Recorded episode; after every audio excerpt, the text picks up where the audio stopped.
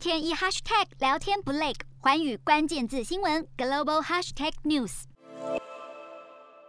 美国联邦参议院以七十五票同意、十八票反对通过表决，将指派哈佛大学 Kennedy 政治学院教授伯恩斯出任美国驻中国大使。原本的美国驻中大使布兰斯塔德在去年十月突然离职后，这个大使的职位就一直悬缺至今。虽然今年八月份时，总统拜登曾经提名六十五岁的伯恩斯出任驻中大使，因为他的外交经验有助于美国应对中国现今对美国的挑战。但是这项提议一直遭到共和党的阻挠。共和党认为伯恩斯的对中立场不够强硬，更质疑伯恩斯过去跟中国曾有过交易行为，让伯恩斯出任驻中大使的这件事一直被搁置。但是其实伯恩斯的立场随着局势演变，很明确地倾向台湾。分析师更指出，伯恩斯的对中立场不但明确，也很强硬。伯恩斯先前在参院外委会的提名听证会上指出，中国在近年不断打破对香港及其他国家的承诺，美国肯定不能相信北京会履行对台湾的各个相关承诺。